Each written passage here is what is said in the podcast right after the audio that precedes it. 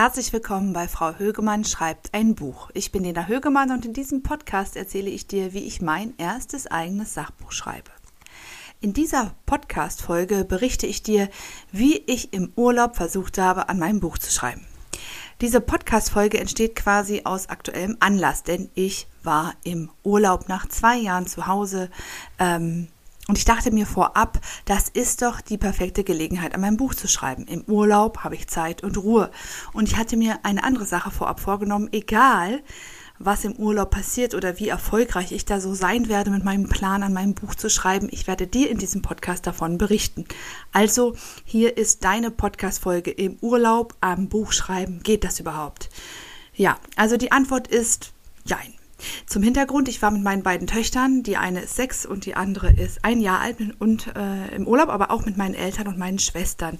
Ja, also wir als Familie, wir verstehen uns so gut, wir, wir wollten das so. Es war auch wunderschön. Wir waren in einem kleinen Ort in der Provence in Südfrankreich. Wir hatten ein Haus gemietet, das hatte eine überdachte Terrasse mit einem wunderschönen Blick auf die Berge der Provence. Und wenn du mich fragst, was der perfekte Ort zum Schreiben ist, ist dieser Ort ganz weit vorne mit dabei. Also gut, vielleicht nicht unbedingt im Hochsommer bei über 30 Grad, aber wenn so ein kleines Lüftchen wehte, dann ging das schon. Und die Umgebung war wirklich geradezu inspirierend, gar keine Frage.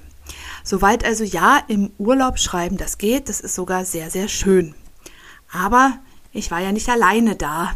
Meine Kinder wollten Zeit mit mir verbringen. Es gab immer was zu tun, einkaufen oder kochen und das, also gerade so Markt einkaufen in Südfrankreich oder auch so leckeres Essen kochen, das tue ich im Ausland sehr, sehr gerne.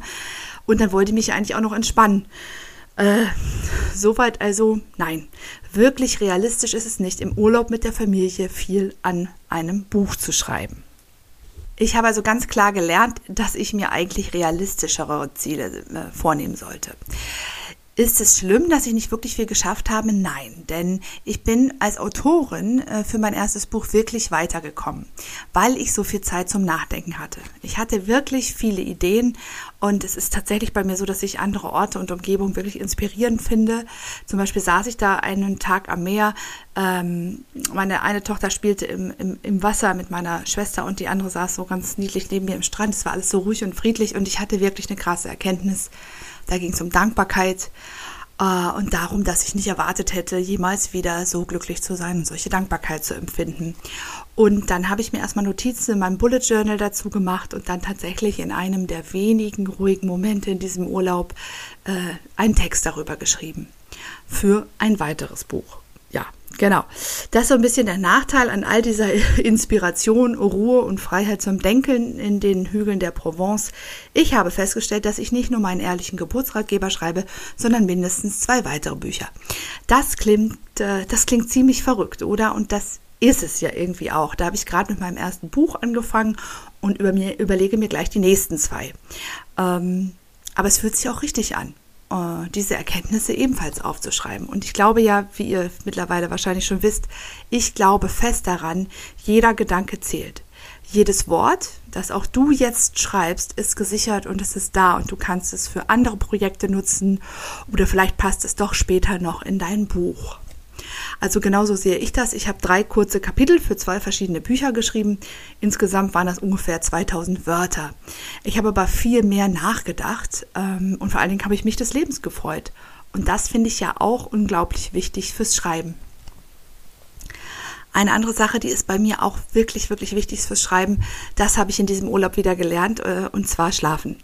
Ich habe mir mein Zimmer im Hochsommer mit einer Einjährigen geteilt und das ist alles andere als entspannend. Viele Eltern kennen das. Also zu Hause läuft das eigentlich besser, aber im Urlaub, also habe ich im Endeffekt keine Nacht durchgeschlafen. Das war auch gar nicht schlimm, weil ich musste ja tagsüber nicht sonderlich gut funktionieren. Aber ich habe gemerkt, genug Schlaf ist absolut spielentscheidend für meinen Erfolg als Autorin. Das ist kein Scherz. Das ist eine absolut wichtige Erkenntnis, äh, die ich in diesem Urlaub hatte. Ich muss ausgeschlafen sein, um schreiben zu können. Und dann habe ich ja vorhin äh, die Zahl 2000 Wörter genannt. Äh, also für zwei Wochen Urlaub fand ich das wenig, aber insgesamt sind ja 2000 Wörter zu schreiben gar nicht so wenig, oder? Also ich werde mich deshalb in einer der nächsten Folgen mit dieser Frage beschäftigen. Wie viel muss ich eigentlich schreiben, um Autorin zu sein und um ein Sachbuch zu schreiben? Also insofern hatte ich nicht nur Ideen für mein Buch, sondern auch für diesen Podcast. Da hast du ja auch was von. Ähm, bis dahin wünsche ich dir erst einmal einen wunderschönen Urlaub oder einfach einen wunderschönen Sommer, egal wo du jetzt bist. Das war eine neue Folge von Frau Högemann schreibt ein Buch. Ich wünsche dir viel Erfolg beim nächsten Schritt auf dem Weg zu deinem ersten eigenen Sachbuch. Wenn dir dieser Podcast gefällt, abonniere ihn am besten gleich, damit du keine weitere Folge verpasst. Bis dahin, hau in die Tasten.